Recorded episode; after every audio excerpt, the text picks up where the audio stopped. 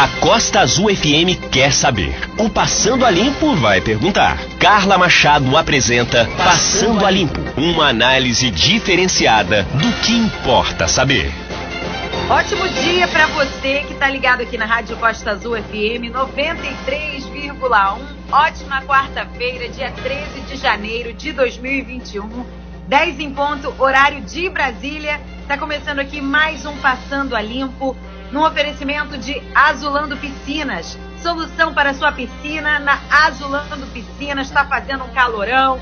Você querendo aí um entretenimento, um lazer dentro da sua casa. Vale a pena você investir numa piscina só para você, o sonho da piscina própria. Na Azulando Piscinas você encontra tudo para sua piscina. Laboratório Vida. Cuide da sua saúde com os melhores preços. Laboratório é vida. Lembrando também que o Laboratório Vida tem os melhores preços para exame da Covid-19 e também ele cobre o preço da concorrência. Se você conseguir achar aí o mais barato que ele, ele cobre o preço da concorrência. Vai lá no Laboratório Vida e também um oferecimento de postos Ipiranga, condições especiais para caminhoneiros e motoristas de aplicativo. Quer um descontinho a mais? Postos Ipiranga para você. E também agradecer aqui ao OK Net Fibra da Net Angra por nos proporcionar uma internet de qualidade para que possamos trabalhar remotamente nessa pandemia de coronavírus. Muito bem, na segunda-feira eu conversei com o prefeito reeleito Fernando Jordão, prefeito de Angra dos Reis, e o prefeito Fernando Jordão falou sobre tudo o que virá pela frente pelos próximos quatro anos do seu mandato. Então, se você quiser reescutar essa entrevista, você pode ir lá no nosso site, costaazulfm.com.br, ou então nas plataformas de podcast. Por exemplo, vai no Spotify, coloca lá em buscar Passando a Limpo e você encontra todas as entrevistas do Passando a Limpo em formato podcast. Muito bem, hoje eu convidei o Dr. Marcos Bogado.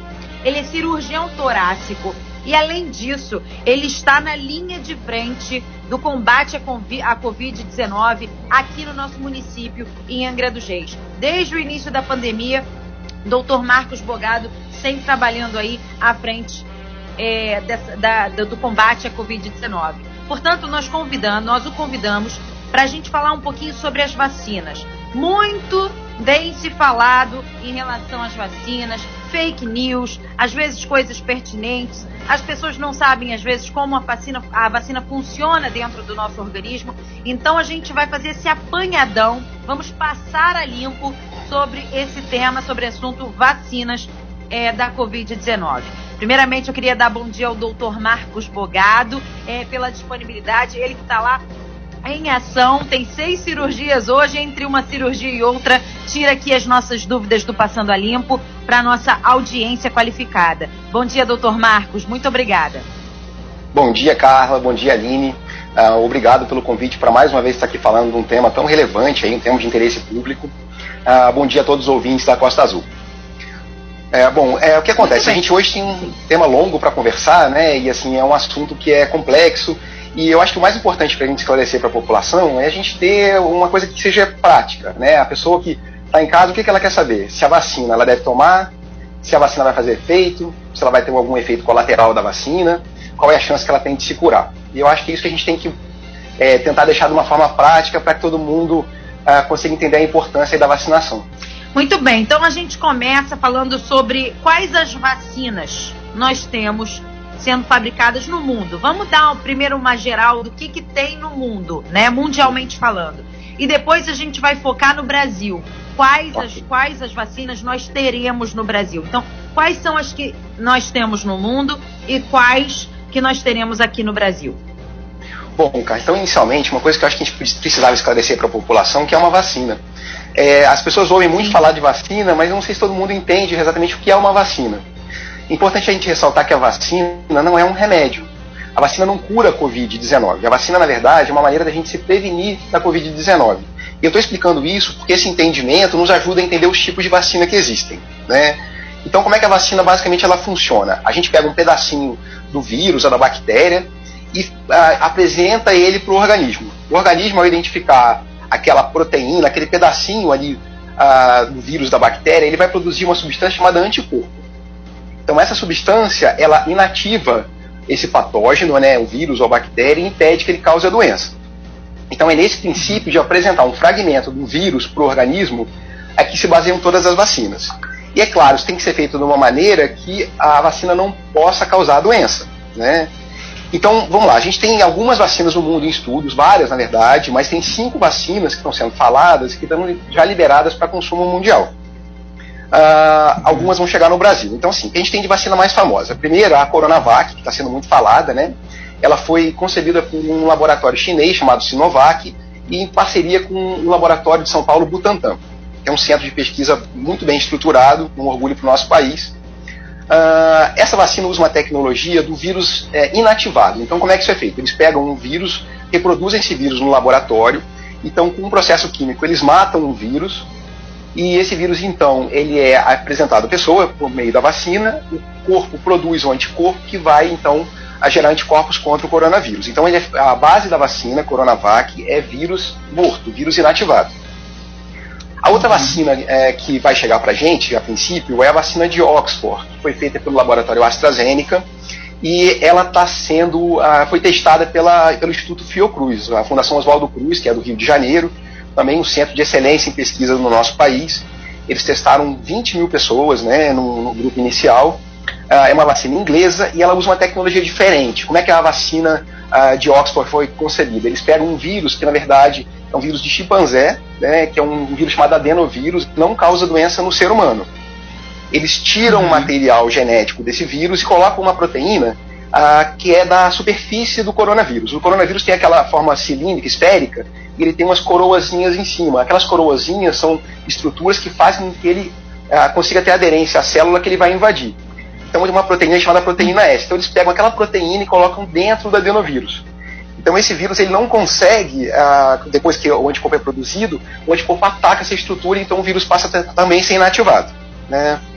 É, outras duas vacinas que estão sendo muito comentadas e talvez sejam as vacinas mais usadas no mundo hoje são a vacina da Pfizer, que na verdade foi feita por um laboratório alemão que se associou à Pfizer que é americana e produziram uma vacina com uma tecnologia nova, chamada é, RNA mensageiro. É a primeira vacina no mundo que foi criada ah, com essa tecnologia. Né? Logo depois, um outro laboratório americano chamado Moderna também criou uma vacina com a mesma tecnologia. Então, essas vacinas nunca foram usadas na prática no mundo. É a primeira vez que, laboratórios criam essa vacina. Né? São vacinas que têm uma eficácia muito alta, a maior eficácia, ela chegou a 95% de eficácia. Depois a gente vai falar um pouco sobre a eficácia das outras vacinas. É, só que elas têm um problema, na verdade, dois problemas básicos. O primeiro é de conservação. Para ter ideia, a vacina da Pfizer tem que ser conservada a menos 75 graus, né? E depois de congelada, descongelada, ela tem que ser usada em pouco tempo. Então, isso para a logística de vacinação é muito complicado, né? Mas são vacinas que são assim ah, promissoras, né? Por essa tecnologia nova e por uma eficácia muito alta. E uma vacina também que é surpreendente, que foi a primeira vacina lançada para uso comercial no mundo, que é a vacina russa, que é a vacina Sputnik, né? Sputnik 5, uhum. e foi uma vacina que foi lançada num tempo recorde. Os russos lançaram a vacina já, acho que no final de de outubro já tinha uma vacina disponível, mas uma vacina que foi lançada sem a conclusão dos estudos, né, sem a conclusão da fase 3. Mas é uma vacina que é promissora também e ela tem 91% de eficácia, então é uma vacina segura e muito boa. Bom, essas vacinas todas, assim, elas estão sendo comercializadas no mundo, mas a princípio não vão chegar todas ao Brasil. Né? Então o que, que a gente uhum. tem a princípio para usar no nosso país? A primeira vacina que vai ser utilizada é a Coronavac. Né? Na verdade, sim, a gente fala que vai ser usada, a, a, os laboratórios pediram autorização para a Anvisa para liberação emergencial dessas vacinas. Né? Tanto a vacina Coronavac quanto a vacina de Oxford foram, tiveram a solicitação do uso emergencial. E até domingo a, expira o prazo para que a Anvisa libere essa utilização. É claro que tudo leva a crer que as vacinas vão ser liberadas. Né? Com relação à Coronavac, inicialmente o laboratório pediu autorização para a utilização de 6 milhões de doses mas nosso país já tem comprado 10 milhões e 800 mil unidades da vacina. Né? E com relação à vacina de Oxford, ela, ela foi testada no Brasil na Fiocruz, mas ela vem uh, da Índia e o Brasil já fez a compra de 2 milhões de unidades, que devem chegar sábado no Brasil. Né? Uhum. Então essas que a gente vai ter inicialmente para utilizar. Então, a inici inicialmente então serão a Coronavac e a da Oxford, né? Da, da, com a AstraZeneca, não é isso? Perfeito. Uhum. Muito bem. Doutor Marcos Bogado, é, me fala uma coisa agora, em relação à eficácia, né? Muito se, é, a Coronavac tinha uma expectativa de uma eficácia maior, mas parece que ela ficou aquém do esperado, não é isso? Me fala um pouquinho sobre a eficácia. Vamos falar sobre a eficácia de cada uma. Você falou que talvez a, a Pfizer é, por ter esse RNA mensageiro, essa nova tecnologia, teria uma cobertura maior, até 95% de eficácia. O que significa a eficácia e, e, qual é a eficácia de cada uma? Muito bom, Carla. Excelente pergunta. Isso é muito importante esclarecer para a população, porque quando a gente ouve na mídia uma eficácia de 50,38% foi, foi divulgado para a Coronavac, pode dar medo. Só que, assim, é, o entendimento com relação à eficácia da vacina tem que ser diferente. Então, como a gente falou no começo, o que, que a pessoa que vai ser vacinada quer saber? Se quando ela tomar a vacina, ela vai ter segurança e se ela vai estar protegida. Então, ah, eles divulgaram essa incidência, essa eficácia de 58%. O que, que isso quer dizer? 50,38%. Em 50% das pessoas que tomaram a vacina, a, o paciente ficou protegido, ele não teve doença. Então, ela conseguiu bloquear a, o contágio em 50,38% das pessoas. Então, vamos lá, 50%, mais ou menos a metade. A outra metade que teve doença, 78% desses pacientes tiveram casos, casos muito leves ou casos leves que não precisaram nem ir para o hospital. Ah, quando eles fizeram a pesquisa, qualquer sintoma que podia estar relacionado com o coronavírus ah, foi listado como um caso leve. Então, a pessoa que tomou a vacina e depois teve perda de olfato, teve febre, teve falta de ar de forma leve, isso foi considerado como um caso positivo. 78% das pessoas que, pega, que, que, pegaram, mesmo tendo tomado a vacina, eles não tiveram nem que procurar um médico, eles tiveram casos tão leves que não precisaram ir para o hospital. Ah, Entendi. Outros... Então, de, deixa, deixa só então é, é, reformular aqui na cabeça. Então, de, de 100%, das pessoas que tomaram a vacina Coronavac, 50,38% não tiveram a doença desses 50 pontos, de, desses restantes, né, desses 49,62 restantes, 78% dessas pessoas tiveram a doença, mas de forma leve. Não é isso? É, per perfeito, perfeito. Uhum. Os outros 22% Entendi. tiveram a doença de forma que tiveram que procurar atendimento médico, mas nenhum ficou internado nem morreu. Então, o, o dado mais importante. Ela é ou, ou, ou é, seja, é. ela a, é, se, se, não imunizou, ela deixou a doença mais branda para as pessoas. Não é isso? Per, perfeito. E o dado mais importante, Carla: nenhuma pessoa que tomou ah. a Coronavac teve que ser internada ou morreu. Então, assim, ela protegeu de casos graves, de mortalidade em 100%. Né?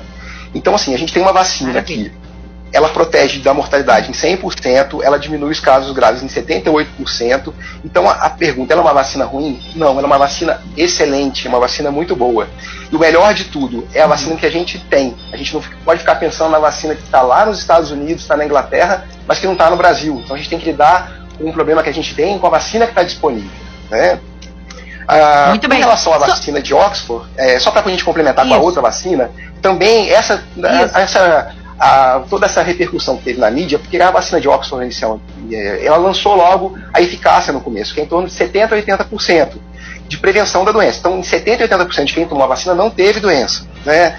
E ela também teve esse, esse aspecto de prevenir os casos graves e não ter mortalidade. A vacina Coronavac, o Butantan demorou um pouco para soltar essa eficácia, talvez até com receio de que isso pudesse ter uma interpretação errada mas é, eu posso dizer com segurança que são vacinas seguras, são vacinas necessárias. Ah, e o mais importante é a gente frisar: ninguém que for vacinado tem risco de pegar a doença em função das vacinas. Isso é a coisa acho, mais importante, né? É, e mais importante também a gente falar, e aí vamos aproveitar esse momento aqui, de falar sobre a vacina em geral, né? O quanto nós estamos livres de doenças que outrora é, mataram milhares de pessoas. A gente tem aí a meningite, a gente tem o sarampo, a gente tem, a, enfim, a coqueluche. Então, tudo isso nós erradicamos. Claro, tem doenças que estão voltando, mas muitas doenças foram erradicadas por conta da vacina, por conta da prevenção. E aí você vê a, algumas fake news rodando nas redes sociais em relação às vacinas, falando que a vacina vai deixar você com cara de jacaré, ou vai criar um chifre, ou você vai, enfim, virar, não sei, alguma coisa, o rinoceronte, a gente não sabe, né? Mas muita gente falando contra a vacina, doutor Marcos Bogado. médico, cirurgião, cientista da área médica. Fala para mim da importância da vacina, doutor, para nossa audiência, o quanto a vacina é importante. Tá, então assim, eu vou usar um exemplo que você deu aí muito importante, que é com relação à vacina do sarampo. Né?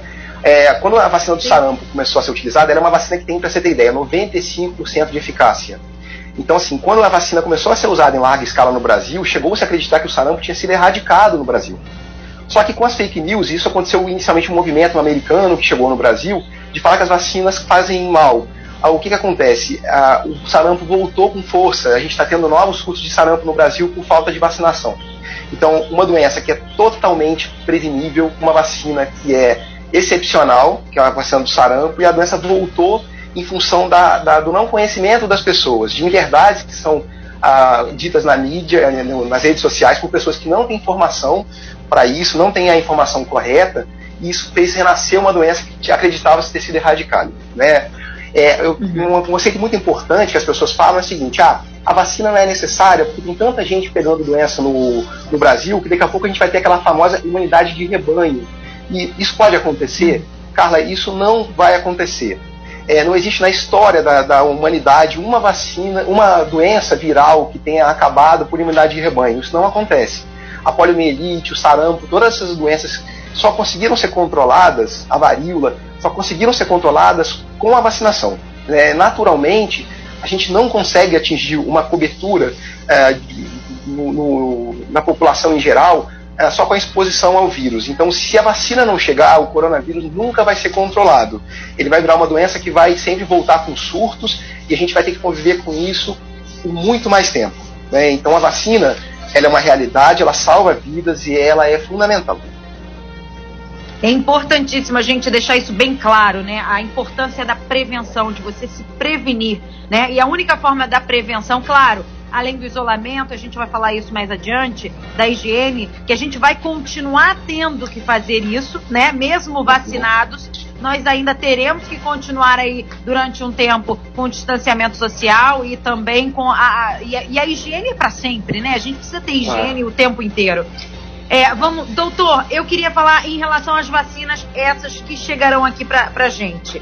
É, vai ter que assinar um documento é, você precisa assinar um documento dizendo, é, olha, eu, eu me responsabilizo por, toma, por tomar essa vacina, ou isso é, não existe? Como é que funciona isso? Porque elas são de uso emergencial, não tem aí uma, uma diferença?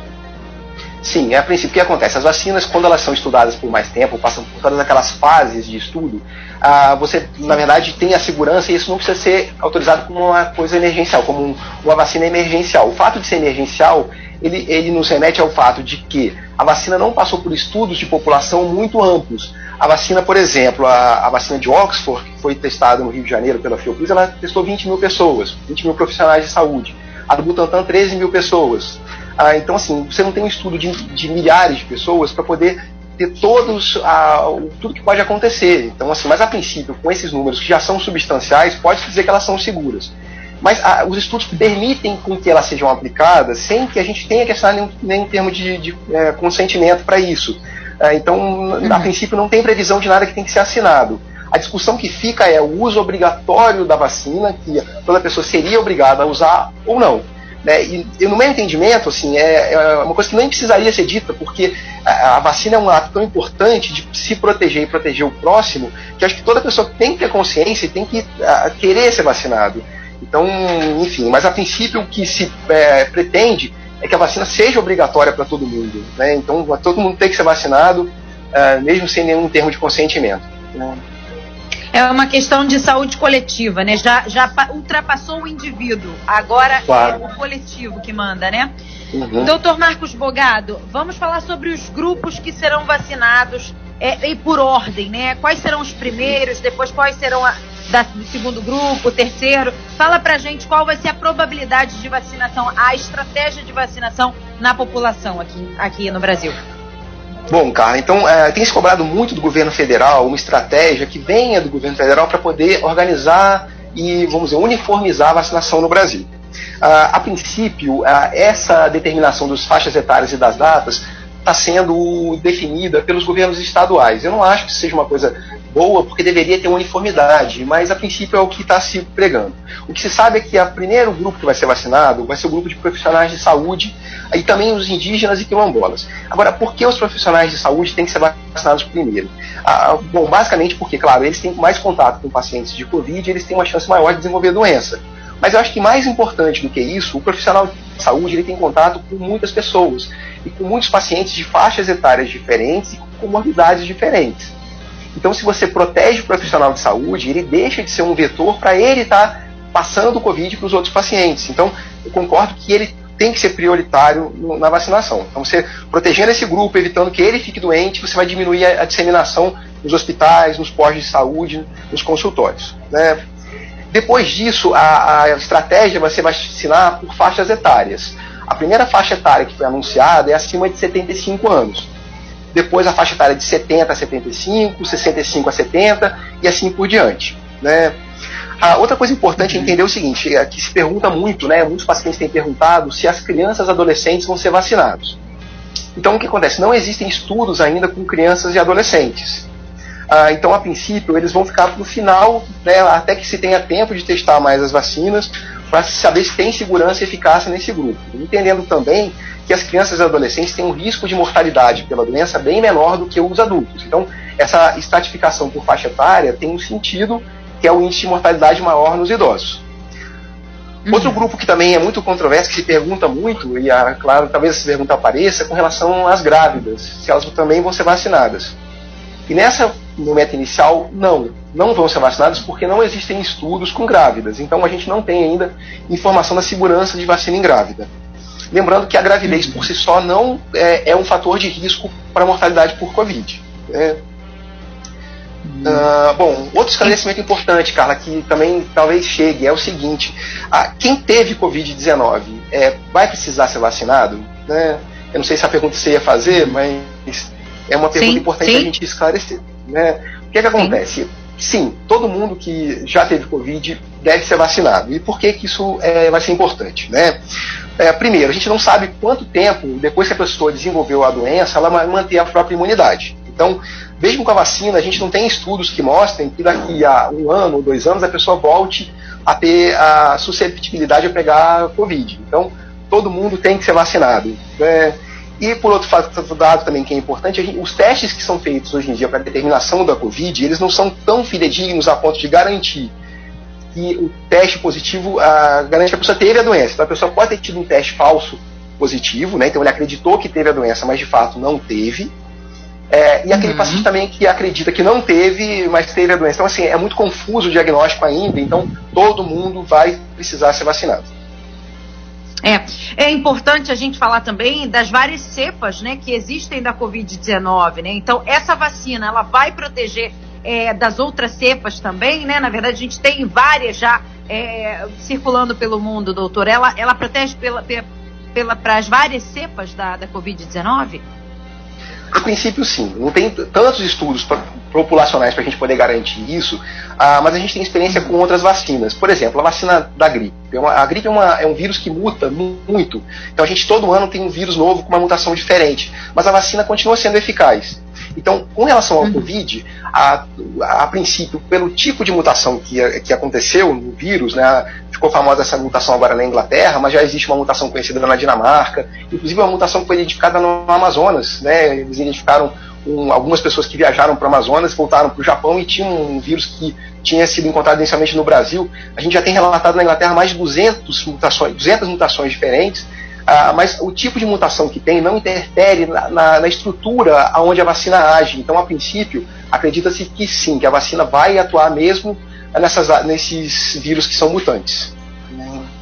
É, ainda, ainda existem muitas perguntas, e essa é a minha próxima. Não sei se a gente já consegue responder, se os cientistas conseguem re responder isso.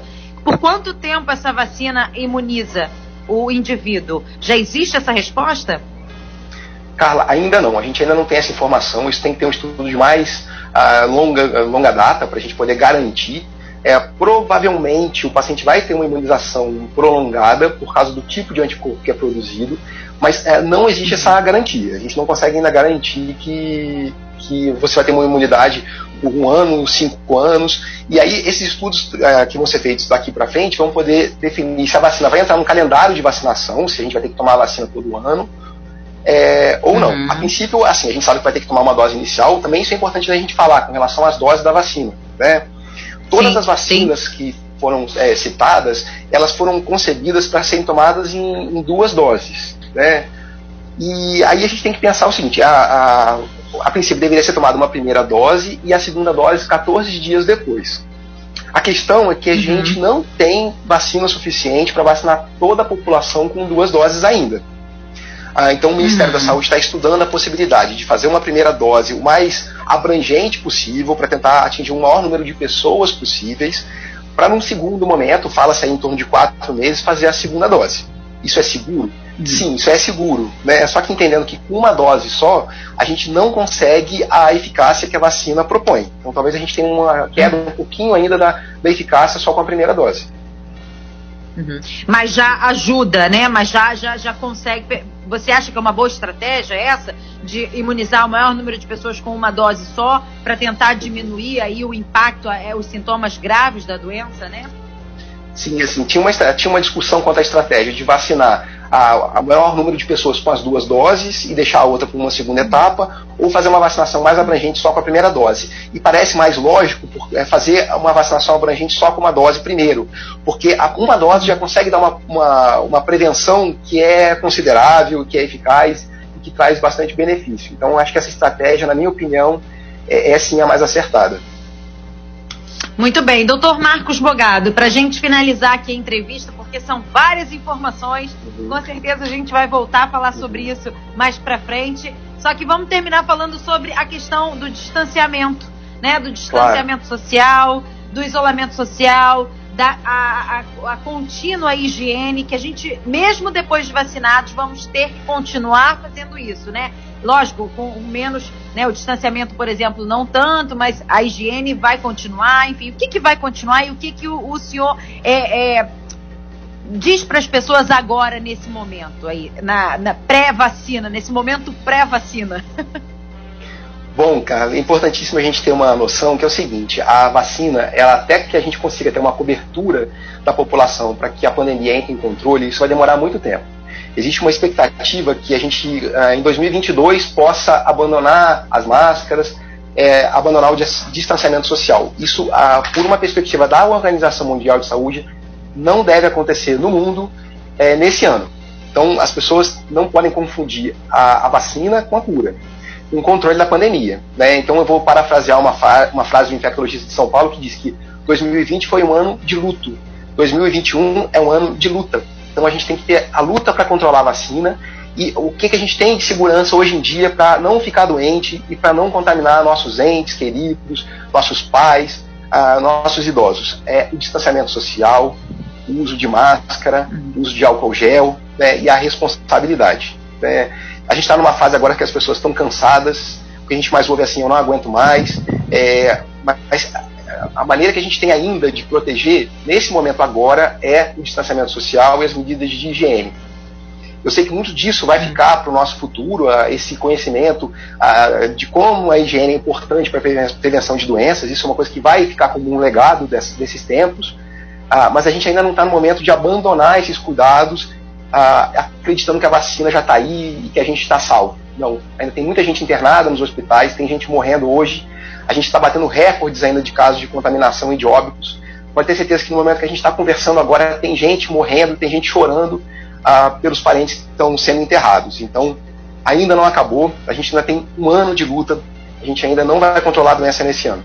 Muito bem, então. Tá dado o recado aí do Dr. Marcos Bogado falando sobre os parentes, né? Eu perdi o meu primo Rafael Galindo agora no final do ano realmente um, um, rapaz jovem, a gente realmente fica sem saber, né, como é que esse vírus vai agir dentro do nosso corpo. É uma caixinha de surpresas, assim, a gente não sabe se a gente vai reagir bem, se não vai. Ele é realmente uma incógnita. Então, portanto, é, você é, é, que, se, quando você se, é, se vê em frente a uma incógnita, a melhor coisa que você tem a fazer é ficar isolado, usar a máscara, distanciamento social, para evitar passar isso para as pessoas que realmente, às vezes você não sente nada, mas muita gente pode sentir. É isso. Doutor Marcos Bogado, muito obrigada pela sua participação aqui no Passando a Limpo. Prazer Doutor... estar aqui com você e com o convite poder estar aqui com vocês. Muito bem, muito obrigada. Então, essa entrevista do Dr. Marcos Bogado, daqui a pouquinho lá no nosso site, costazulfm.com.br, também nas plataformas de podcast. Lembrando que o Passando a Limpo tem um oferecimento de Azulando Piscinas, Laboratório Vida e Postos Ipiranga. Muito obrigada pela sua audiência. A gente se encontra na próxima sexta-feira na sexta-feira, às 10 horas da manhã, a gente vai conversar com a professora Mariana Máximo. Ela é professora de português, especialista em redação, e a gente vai te dar dicas para o Enem, que vai acontecer agora. O primeiro domingo do Enem vai ser agora, nesse próximo domingo, dia 17 de janeiro. Então a gente vai te dar dicas de como se preparar para a prova aí do Enem é, nesse próximo domingo. Muito obrigada. É, eu te encontro mais tarde, às 6 horas da tarde, no programa das 6 um beijo no coração de todos. Tchau, tchau.